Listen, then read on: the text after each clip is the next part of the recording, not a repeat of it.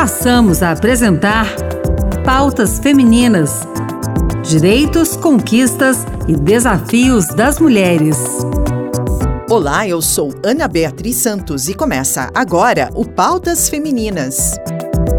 As memórias, quando transformadas em narrativas, perdem a capacidade de causar dor e se tornam literatura.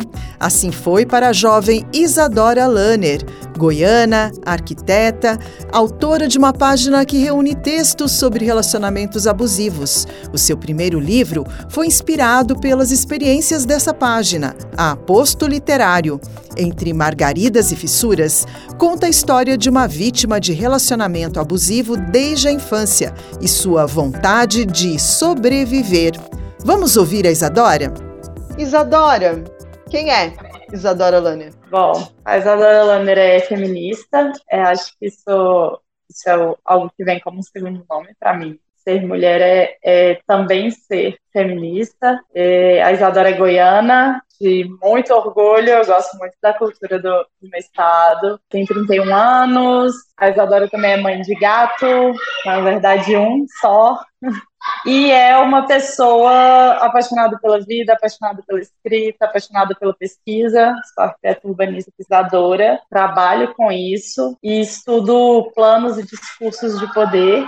É, eu estudo muito a construção de novos mundos a partir das palavras, né, de uma forma mais abstrata. Eu sou uma mulher em busca da minha autenticidade. O seu ofício de, de lidar com as palavras, foi isso que te levou a criar uma página nas redes sociais para dialogar com as mulheres que sofrem relações abusivas? Sim, eu sou uma, uma sobrevivente de relações abusivas desde a infância. Isso é algo que, permeia a minha história de uma forma muito sólida. E eu passei por um processo de recuperação, né? Eu fiz um, participei de um programa de recuperação da Não Era Amor para mulheres que estão em relacionamentos abusivos ou saíram de relacionamentos abusivos. E desde criança eu, eu sempre gostei muito de escrever. Era a forma que eu tinha para expressar meus sentimentos. Né? Né? Uhum. E eu perdi esse, essa, esse amor pela escrita ao longo do tempo. E aí, quando eu passei por esse processo, eu, eu retomei a escrita, e aí eu retomei a escrita como um lugar de protagonismo. Foi um resultado que impressionou muitas amigas minhas, param a criar uma página, e a partir daí eu, eu tive isso como uma, uma causa de vida, né? A de abrir o diálogo junto a mulheres e mostrar que a gente tem mais voz quando estamos juntos. Como que é a sua interação com o seu público nessas redes sociais? A minha interação, assim, inicialmente foi mais com amigas, conhecidas, quando entraram em contato com os meus textos, começaram a, a ter contato com uma, uma forma de escrever vulnerável e com experiências que elas não conheciam, né, sobre mim. E a partir daí elas, elas começaram a me contar também. É como se eu estivesse te contando um segredo e aí vem uma mulher e te conta um segredo de volta, né, do tipo, eu acho que ela é confiável, eu acho que eu posso me abrir com ela. Diversos momentos eu recebi mensagens de mulheres assim, algumas conhecidas, outras completamente desconhecidas, que leram os meus textos e falaram: Nossa, eu me reconheci nesse texto aqui. Ou nem, nem sempre dentro desse viés, mas é, eu também sou mulher, eu sei, eu sei que você passa, né? É como se fosse um lugar de acolhimento e de, de entendimento. E eu acabei fazendo grandes amizades eu acho que é natural é, de atrair mais mulheres quando você fala daquilo que só a gente entende. Certo. E aí a gente chegou no livro, né? Entre Margaridas e Fissuras. Queria que você falasse um pouquinho sobre como foi a escolha do título desse livro, né? E como que está sendo a receptividade dele.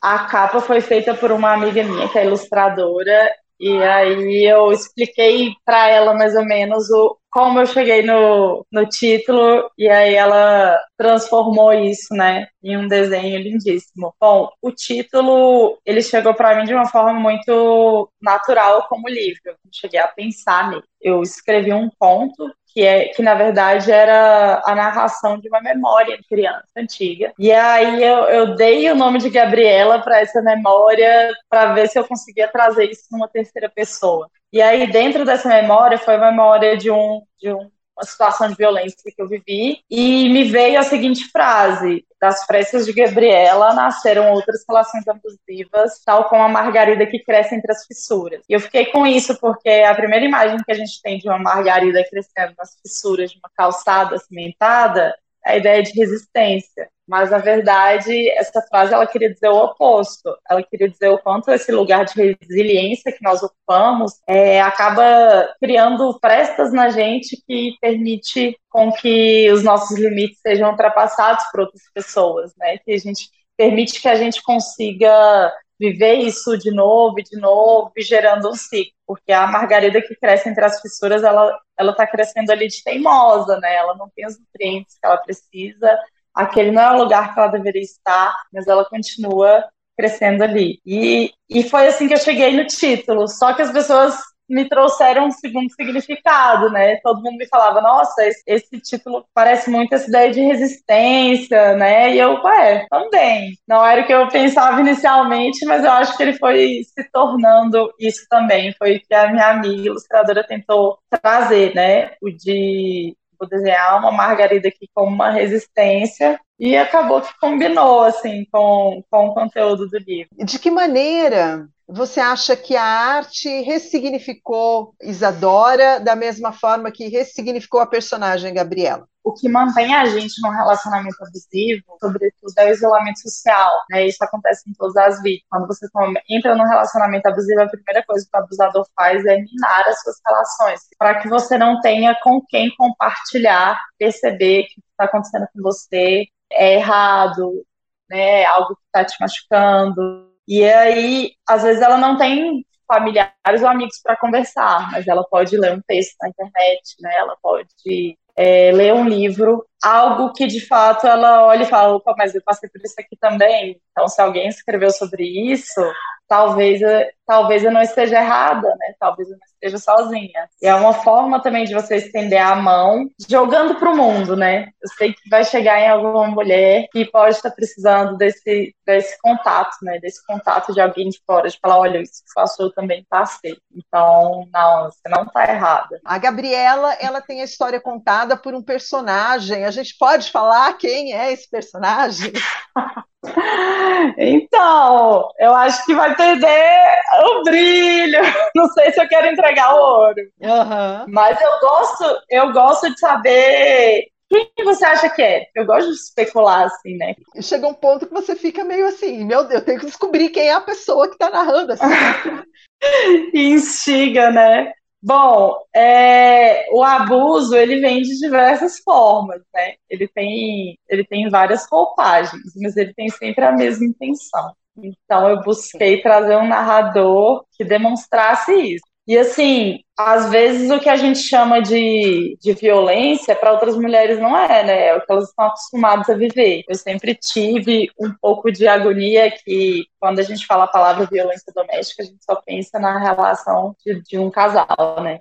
Mas a gente Sim. não pensa nos filhos, a gente não pensa nos irmãos, né? Sim. Ou mesmo até pai, filha, mãe, filha. Mãe e filha também é violência doméstica, né? Menos ainda a gente Sim. relaciona. E eu acho que trazer as histórias assim por meio de contos e de uma forma onde você vai narrando diversos acontecimentos e associando a um ciclo, né, da violência, é uma forma de ampliar esse nosso olhar.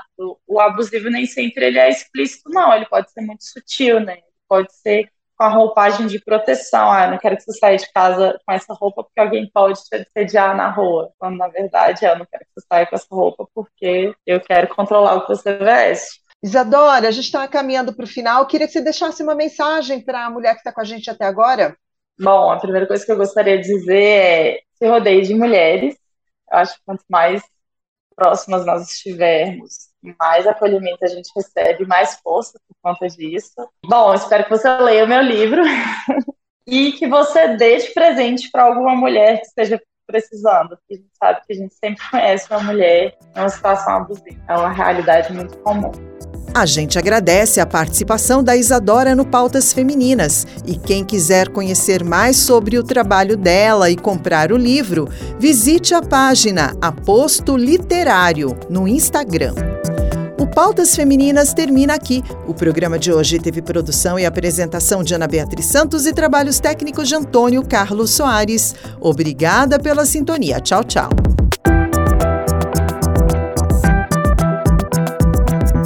Acabamos de apresentar Pautas Femininas: Direitos, Conquistas e Desafios das Mulheres.